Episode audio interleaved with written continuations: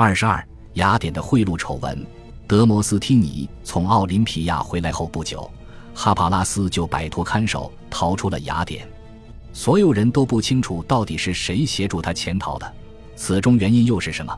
不少人都可以从这个当时世间头号通缉犯的失踪中渔利。没有哪个人会因此受到谴责或者指控。所以，想必所有的政治派系对于他的逃离都深表满意。不过，哈帕拉斯留下的那笔钱财就是另外一回事了。从亚历山大大帝的府库中窃得并作为违禁品被扣押在雅典的这七百塔兰特已经被保管数周，但是当国家官员前往存放处检查时，却只发现了三百五十塔兰特。雅典立刻开启全面应急模式。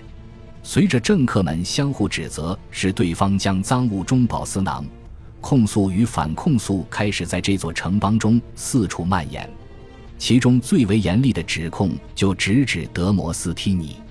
人们一直都认可金钱对政治产生的影响，甚至还有人戏称这就是雅典民主政治的一部分。一位公众演说家曾嘲笑一位因背诵他的诗句而获奖的诗人。说他如果保持沉默的话，可以从腓力二世国王那里赚取十倍的金钱。然而，哈帕拉斯擅自挪用的资金竟然有一半不翼而飞，这引发了人们深深的忧虑。这原本是属于亚历山大大帝的金钱，马其顿人现在已经要求雅典人尽数归还，而雅典的命运，尤其是萨摩斯岛控制权的问题，现在还被掌握在亚历山大大帝的手中。必须有人为这笔金钱的消失付出代价，而德摩斯梯尼就成了候选人之一。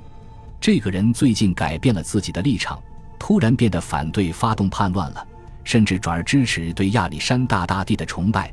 他曾令人怀疑地宣称自己的咽喉不适，从而避免在公民大会上针对一项挑衅行为的讨论中发表看法。所有的证据都似乎表明，德摩斯梯尼收受了贿赂。西佩里德斯有理由对那些让他曾经的朋友与同盟，现在却有抛弃他的叛徒最终跌落神坛的构想表示欢迎。如果他那声名卓著的同僚被逐出政坛，那么西佩里德斯希望摆脱马其顿控制，重获自由的斗争，曾经这也是德摩斯梯尼奋斗的目标，或许将会和他自己的政治气运一起蓬勃发展。因此，西佩里德斯加入了攻击德摩斯梯尼的行列。控诉他是骗子和受贿者，他向公众表明自己已经与曾经的搭档割席断义，于是众人推举他来领衔控方团队。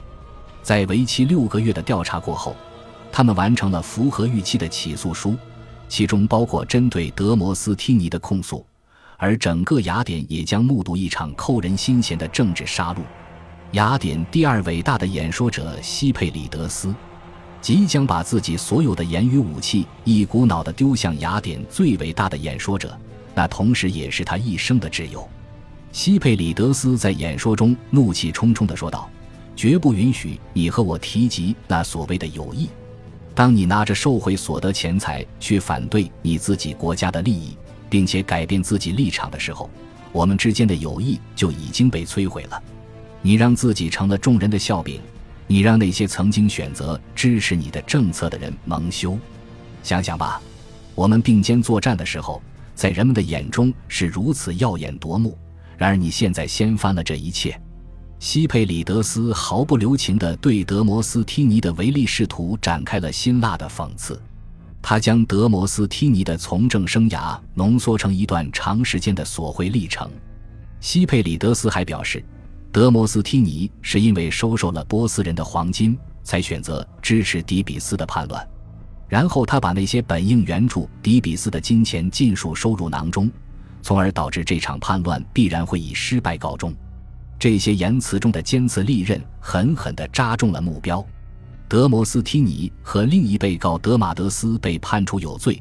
德马德斯早已因其长期以来的腐败和对马其顿人的声援而臭名昭著。但这对于德摩斯梯尼的政治生涯来说，无疑是一场灾难，也是深深的耻辱。雅典人对他处以五十塔兰特的罚金。然而，除非他真的贪没了哈帕拉斯丢失的那笔钱，否则他根本就没法偿还这笔罚金。德摩斯汀尼在无法缴纳罚金的时候就被投入狱中，而他的朋友们无疑通过贿赂的方式帮他脱出牢狱，并协助其流亡海外。大约是在同一时刻，巴比伦方面传来消息，亚历山大大帝拒绝了雅典使节们的请求，萨摩斯岛将会被归还给萨摩斯人。雅典希望再次向他发起请愿，然而一直没有找到机会。三个月之后，亚历山大大帝逝世了。感谢您的收听，喜欢别忘了订阅加关注，主页有更多精彩内容。